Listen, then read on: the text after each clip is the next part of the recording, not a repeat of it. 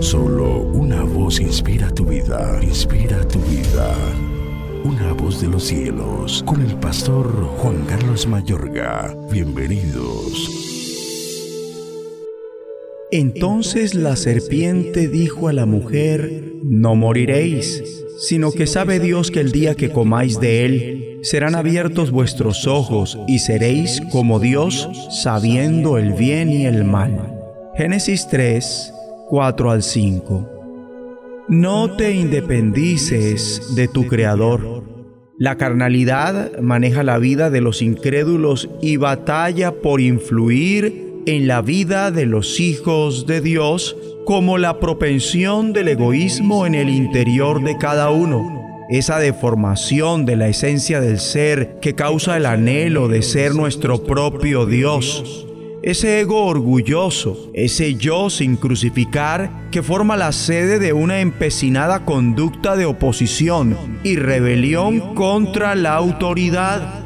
¿Cuántos, hablo a los creyentes, han consentido ideas ególatras parecidas como si fueran absolutamente nuestras sin distinguir la voz de la serpiente?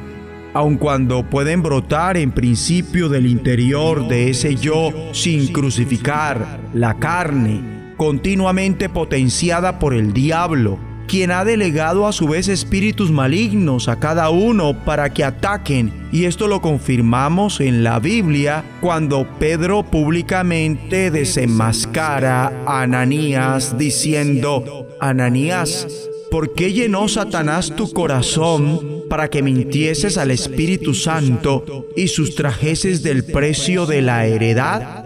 Reteniéndola, ¿no se te quedaba a ti y vendida no estaba en tu poder? ¿Por qué pusiste esto en tu corazón? No has mentido a los hombres, sino a Dios. Y en la primera carta a los Corintios, capítulo 7, versículo 5, aconseja el Espíritu en boca del apóstol Pablo en el área sexual a los matrimonios.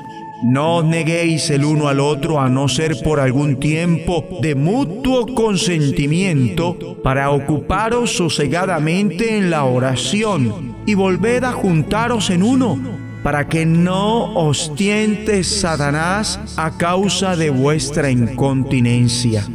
Y en su primera carta a los tesalonicenses capítulo 3 versículo 5 leemos la preocupación manifiesta de un ministro por su iglesia diciendo, por lo cual también yo, no pudiendo soportar más, envié para informarme de vuestra fe, no sea que os hubiese tentado el tentador y que nuestro trabajo resultase en vano.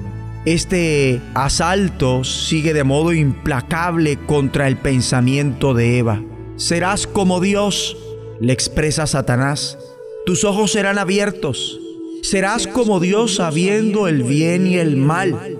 ¿Y qué quiere decir ser como Dios sabiendo el bien y el mal? El conocimiento del bien y del mal, en la manera que el diablo utiliza esas palabras debe querer decir no únicamente un estado de conocimiento superior, sino sobre todo una condición de completa autosuficiencia e independencia de su creador por parte de Eva.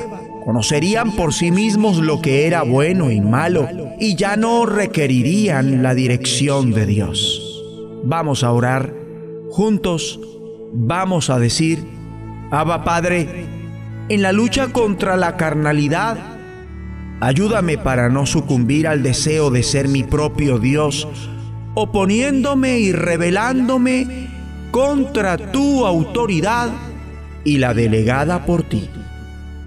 Confieso que con Cristo estoy juntamente crucificado y ya no vivo yo, mas vive Cristo en mí y lo que ahora vivo en la carne, lo vivo en la fe del Hijo de Dios, el cual me amó y se entregó a sí mismo por mí. En el nombre de Jesucristo. La voz de los cielos, escúchanos, será de bendición para tu vida. bendición para tu vida.